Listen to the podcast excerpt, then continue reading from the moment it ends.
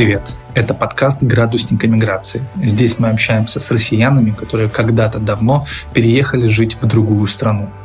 В этом выпуске мы общаемся с Михаилом. Когда-то давно, в 2000 году, он вместе с родителями и братом перебрался в финский город Турку. В нашем подкасте есть несколько выпусков с этим интересным гостем. Ищите остальные выпуски там, где нашли этот. Приятного прослушивания! Вот. А у меня тут а, вопрос про школу вообще и про образование. То есть как вообще тебе подход финнов к образованию? И нужно ли в Финляндии всем высшее образование? Там вот как в России, например, на собеседовании. А забудьте, чему вас учили в университете. Но я не учился в университете. Тогда вы нам не подходите. Мы ищем человека с высшим образованием. Интересный вопрос на самом деле, потому что я, я, скажем, например, вот своих детей, да, я, наверное, не буду прям заставлять получать высшее образование, если они не захотят.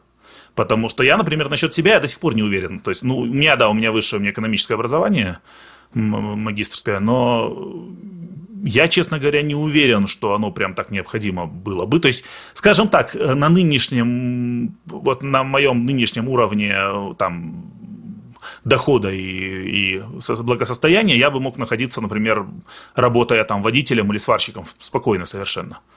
Причем даже, скорее всего, лучше, чем сейчас. Но там, с другой стороны, вот я там своим 30 годам бы уже достиг потолка бы и по карьере, и по, по зарплате, и по всему. То есть, как бы смысл, конечно, есть, наверное. То есть, люди с высшим образованием, конечно, больше зарабатывают, там, более в, каких-то хороших условиях работают, но грубо говоря, если ты работаешь там, например, там сварщиком или водилой, это не значит, что ты будешь там прозябать где-то. То есть ты сможешь себе позволить собственный дом, ты сможешь себе позволить там вполне себе приличную машину, кушать там хлеб, масло, колбаса вполне спокойно. Ездить там раз в год куда-нибудь на Майорку. Ну и плюс, наверное, высшее образование дает умение э, учиться в каком-то плане, потому что сейчас так быстро мир в целом двигается, что э, работая, например, дальнобойщиком, э, там Тесла завтра выпустит эту машину с автопилотом и все, и тебе нужно переучиваться. И, возможно, вообще нам, как бы молодым, придется несколько раз переучиваться в целом по жизни. Это, это, это именно так. Но, кстати, но у меня образование, ну, как, так как у меня экономическое образование, это, в общем, как вот, если, если бы я учился там варить листы, я бы конкретно умел варить листы. А вот я получил экономическое образование, и что я умею, я, честно говоря, не знаю. То есть я, я умею адаптироваться к ситуации, быстро придумывать что-то, а какие-то конкретные там теории Майкла Портера я, конечно, не помню.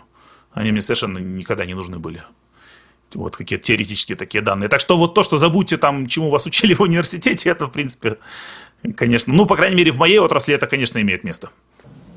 А сейчас ты на какой должности работаешь?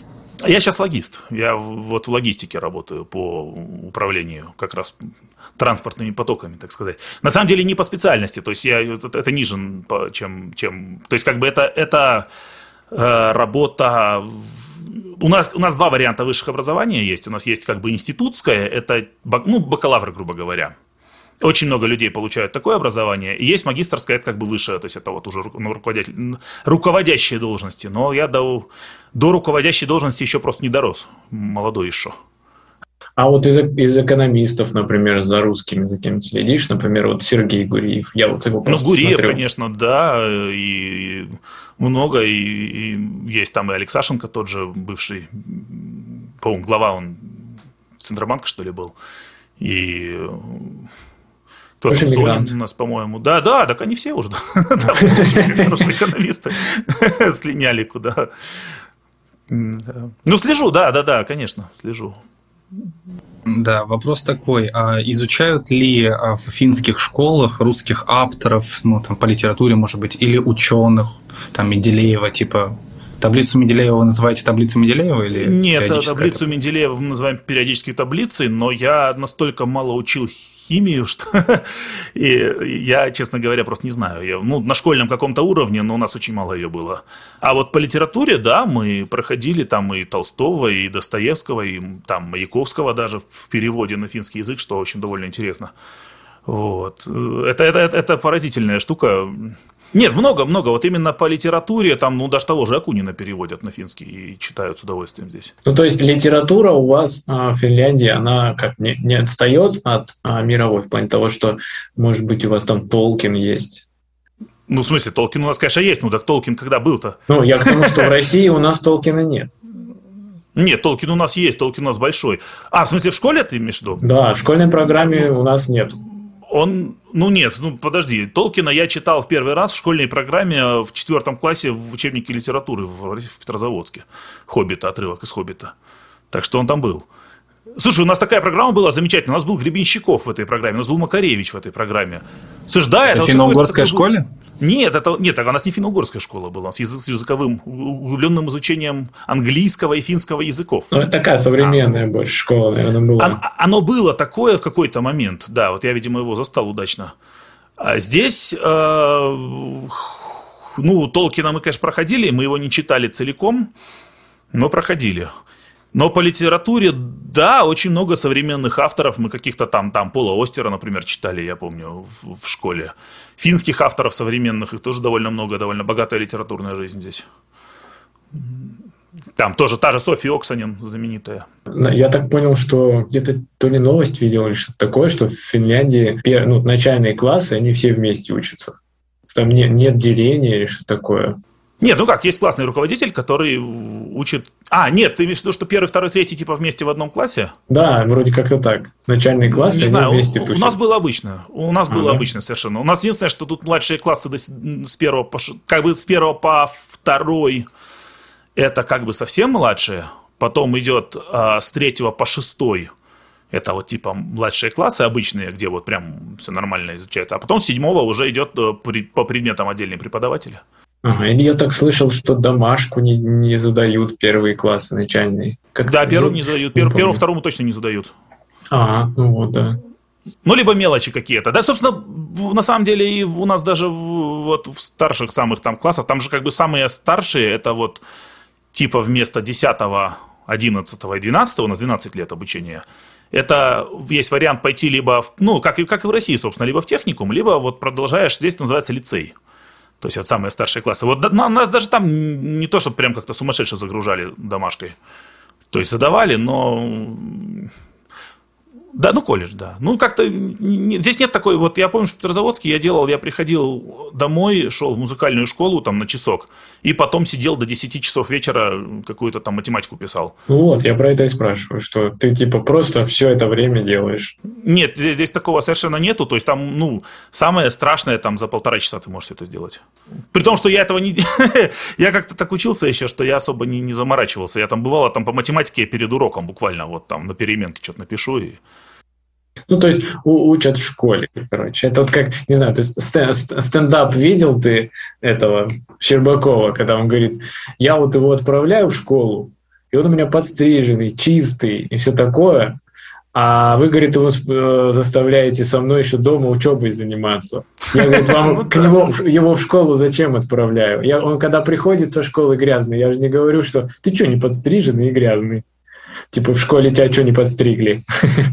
Да, да, да, здесь примерно вот эта логика. То есть ты... Здесь считается, что детям нужно, во-первых, отдыхать иногда, а во-вторых, надо как-то играть, там, я не знаю, бегать там на улице, дурака валять, там, спортом заниматься, чем угодно. Типа в школе учиться, а в другое время чем-то другим Да, заниматься. да, именно так, именно так. И, и, кстати, я бы сказал, что образование очень эффективное. То есть я там, ну, скажем, по языкам здесь вообще шикарное образование. Здесь все говорят на английском абсолютно свободно, ну, практически все. Вот, там плюс большинство говорит на шведском неплохо, еще на каких-то языках. А у меня как раз по поводу английского есть как бы предубеждение. Вот э, я тоже, когда был э, в Финляндии, обратил, что все хорошо на английском разговаривают. Вот. И это вообще заслуга системы образования или потому что по телевизору, кино какое-то, оно без перевода бывает? Не озвученное. Нет, оно с а переводом, а оно с текстом. Да, оно всегда с субтитрами. Я думаю, что это в сумме, это все в сумме. Просто страна маленькая, и вот, ну, грубо говоря, в России ты же можешь своим русским языком, ты считай все постсоветское пространство, оно огромное все-таки, а в Финляндии здесь 5 миллионов человек, и за пределами 5 миллионов человек тебя не поймет ни один человек совершенно. Легче их научить английскому и еще и ну, поднять, ну, конечно. как бы. ну, уровень конечно. образования. Понятно. Миша, есть еще такой вопрос. Я слышал, что финны достаточно хорошо относятся ну, к Ленину и Александру II. Ну, по, по понятным причинам. Типа Ленин даровал свободу. Ну, это такой миф на самом деле. К, к Ленину да, да никак не относятся на самом деле финны ни к Ленину, ни к Александру II, потому что никто уже не помнит, кто это такие были. То есть там на какой-то... Смотрят в будущее, короче. Ну, не, ну, ну, ребят, ну спросите там нашего возраста кого угодно, кто был Александр II, да кто его помнит-то? Даже в России, там или Ленин. Погоди, а вот ну, в Хельсинки на какой-то соборной или сенатской площади ну так, извините, Хельсинки был э, столицей финляндской губернии на тот момент. Его тогда и поставили при Александре II. Собственно, это была же Россия. Э, его тогда царя везде ставили. Туда поставили, просто финны не стали сносить. Они к Александру нормально как бы исторически относятся. К Ленину двояко, потому что, ну, с одной стороны, конечно, Ленин как бы дал независимость Финляндии. Ну, а с другой стороны, в принципе, про него тут тоже как больших иллюзий нет. Все знают, что это за персонаж был. Ну, то есть, кто, кто, кто этим занимается. А вообще обычные люди, они просто не в курсе, кто это. Понятно. Но это ожидаемо в целом. У нас иногда есть э, видео в интернете попадаются, когда у русских людей, там, школьников спрашивают, кто такой Ленин. Там не все могут ответить. Ну, ладно. Слушай, у нас в Турку есть памятник Ленину. Серьезно. Маленький, правда, такой бюстик. Он там где-то за углом так стоит, спрятан аккуратненько. А цветы кто-то ну, подносит, какие-нибудь знаменательные даты? Нет? Ну, какая-нибудь там местная коммунистическая партия, может, подносит. Не знаю. Всяких чудиков хватает. Я тебе скажу больше. Я сам из Осетии, из Северной. Вот. И у нас в городе стоит памятник Сталину. Да, это я слышал, да. Ну, слушай... Надеюсь, Финляндия не стоит. Нет, Финляндия не стоит. Сталину точно, потому что Сталин для финнов это как Гитлер для русских практически, да. Это довольно страшная фигура здесь. Понятно. В общем, э, вот этот контекст про Ленина и Александра II, это была подводка к вопросу, в каком вообще контексте э, финские школьники изучают русско-финский период?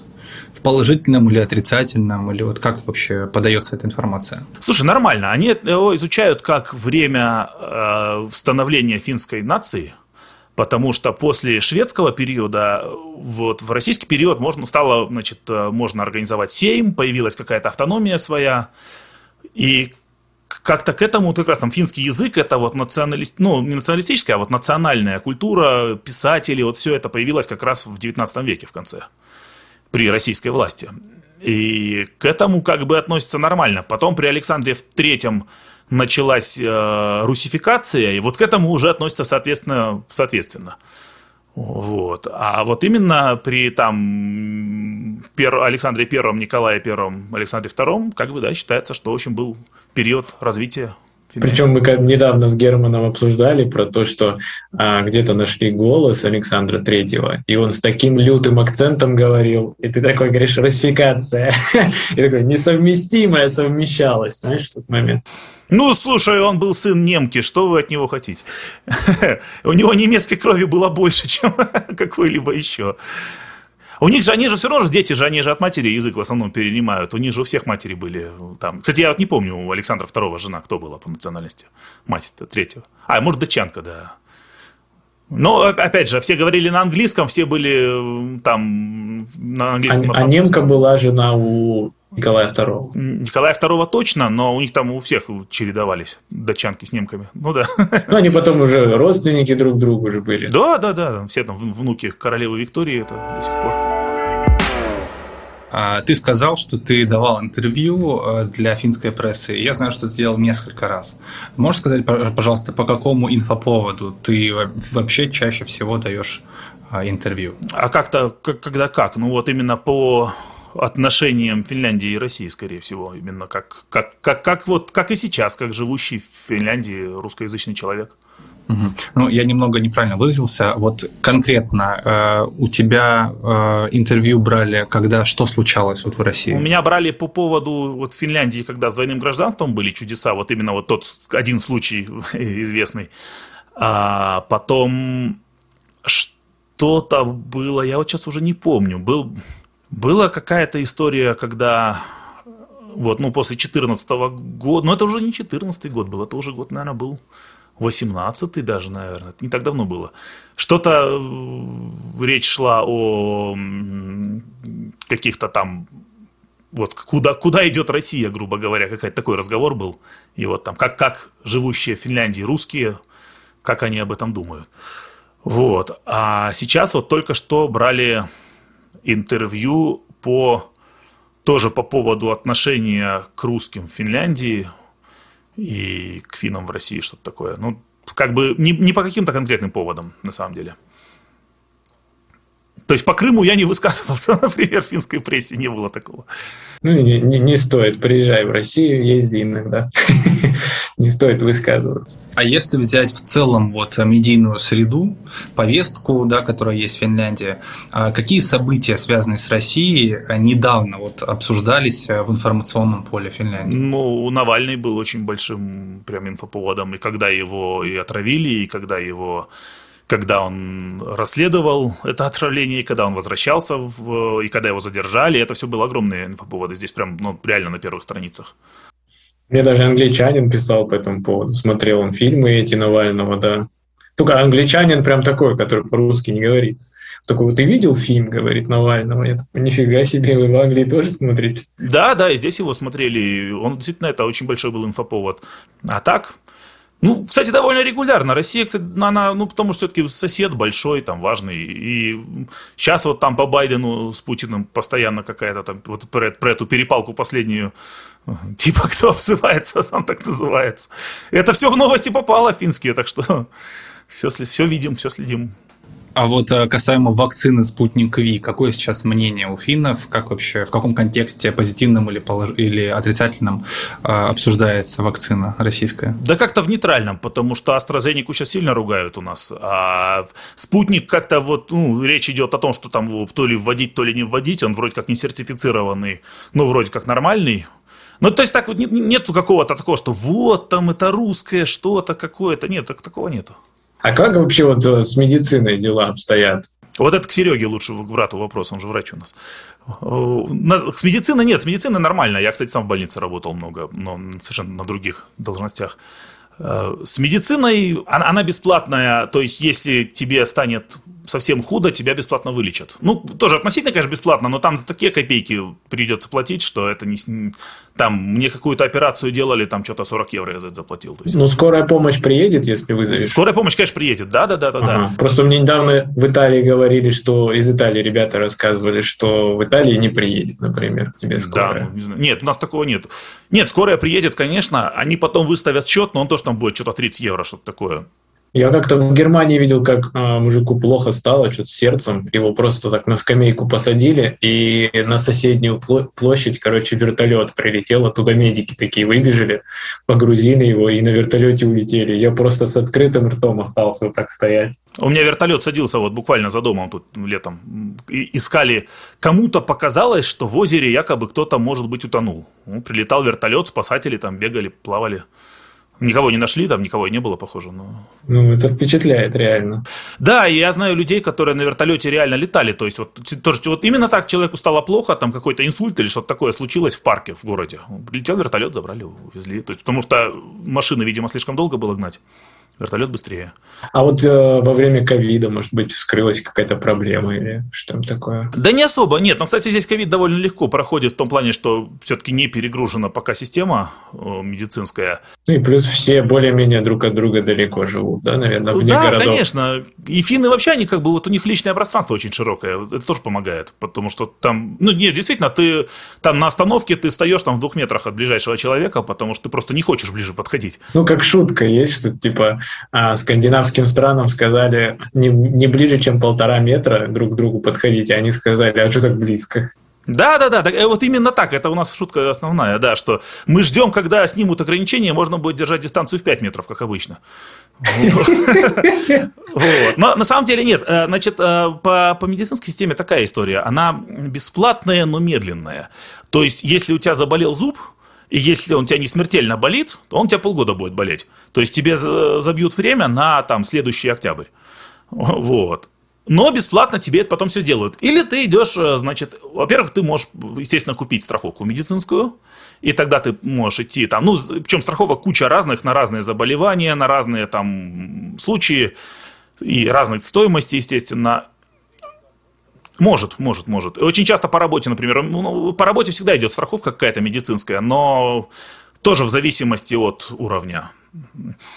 Вот. Ну, например, вот если у меня заболит зуб, я, я, если заболит сильно зуб, мне его в тот же день сделают бесплатно. Если он заболит не сильно, то мне его сделают бесплатно через полгода. Или за 200 евро сегодня. А, вот выплачивали, может, деньги бизнесу и людям, как в Америке, вот во время ковида? Ну, по-моему, прямых не было дотаций. Были какие-то послабления по... Нет, кстати, бизнесу были. Бизнесу точно были. Там какие-то были условия, не помню. А людям были послабления, например, по безработице, продлевали там период, сколько можно быть безработным, убирали, там есть такое понятие карантинов, а безраб... в общем, если ты ушел с работы, ты какое-то время что-то ничего не получаешь, потом ты начинаешь получать, вот это было убрано, сразу начинал получать. Эм... Вот какие-то такие вещи, а прям вот чтобы там тысяча евро на руки такого не было. Смотри, у нас э, в России тоже есть общая система страхования, ДМС дополнительная тоже есть, которую работодатели по желанию подключают. Э, но проблема, конечно, большая – это качество общей медицины, которая по общему э, страховому полюсу идет. И высказывается мнение, что э, некоторые болезни лучше все-таки за счет вот этой системы страхования не лечить. Имеются в виду нелетальные болезни, в которых виноваты сами люди. Ну, например, легкое искривление позвоночника из-за сидячего образа жизни, там, болезни печени из-за злоупотребления алкоголем, болезни легких из-за курения и другие. Считается, что это позволило бы сэкономить сэкономить деньги на лечение более опасных болезней, которые наступают независимо от образа жизни человека. Вот э, у меня вопрос. У вас лечат бесплатно все болезни, несмотря на то, какие? То есть там и, и, и рак, и ВИЧ, грубо говоря, там, и, и, и какой... Причем ВИЧ действительно бесплатно, там прям какая-то превентивная даже терапия сейчас бесплатно пошла. Вот, то есть, если ты там, например, а, представитель какой-то там группы риска по ВИЧу, ты можешь бесплатно получать лекарства просто в аптеке, просто чтобы заранее не заразиться ВИЧом. То есть даже до такого. Хотя это как бы, ну, грубо говоря, ты, ты, ты типа сам за этим должен следить. Вот. А так нет, абсолютно все. То есть, вот даже прям до таких мелочей. Вот у меня был, были узлы на связках, я хрипел сильно. Мне даже вот это вот мне бесплатно вырезали. То есть сделали операцию. Хотя это в принципе ни на что не влияло совершенно. Я мог разговаривать просто хриплым голосом. Но опять же, да, то есть я продолжил, прождал полгода этой операции. Но здесь, если что-то серьезное, то ты сразу попадаешь бесплатно. Ну вот папа у меня попал сейчас только что с глазом, вот буквально на следующий день ему время дали, сделали все, все нормально сделали. Бесплатно. Ну, в смысле, вот по государственной этой вот дотационной, потому что она не бесплатная, она все-таки что-то стоит, но она, тебе даже там, может, это в счету могут написать, что там стоимость 5000 евро – из них там государство покрывает 4950. Тебе осталось заплатить 50. То есть вот такое может быть. Ну, типа того, да. А вообще вот с налогами, если смотреть, у вас как в Финляндии скрытый налог, как у нас в России? То есть открыто. Ну, а вот, например, как в Америке, да, есть, что ты покупаешь, а, не знаю, там мышку для компьютера за 40 баксов, а подходишь на кассу и оплачиваешь 50. Не, у нас написано, у нас 24% в основном на все, на, на ну, этот самый НДС. Угу. То есть он, он прям написан, то есть ты а. когда что-нибудь покупаешь, все написано, там стоимость там 20 евро, плюс НДС столько-то. У нас еще общая полная анонимность. Угу. Никто точно не знает, сколько государство с нас получает. Никто не должен спрашивать. Да, идут. как бы э, ослабевает контроль из-за этого, за расходованием налогов и за качеством госуслуг. У нас есть, сейчас очень сильная дискуссия идет по поводу стоимости топлива, бензина, дизеля всего. И там действительно не видно. То есть у тебя там ну, литр дизеля стоит там евро 50 примерно, полтора евро. Вот. И из них примерно что-то около 70 центов это налог, но мы не знаем сколько. То есть это, конечно, можно просчитать все, это никто не скрывает, но это в стоимости тебе не видно. Вот когда ты там чек получаешь на кассе, ты этого не видишь там. А еще вопрос, вот раз ты затронул эту тему с бензином, бывает ли такое, что финны едут, допустим, в Россию, чтобы заправить полный бак и... Есть, конечно. Конечно, у границы все так ездят. Пока могли, там прям реально очереди стоят. А сейчас, кстати, как, границы открыты или нет у нас?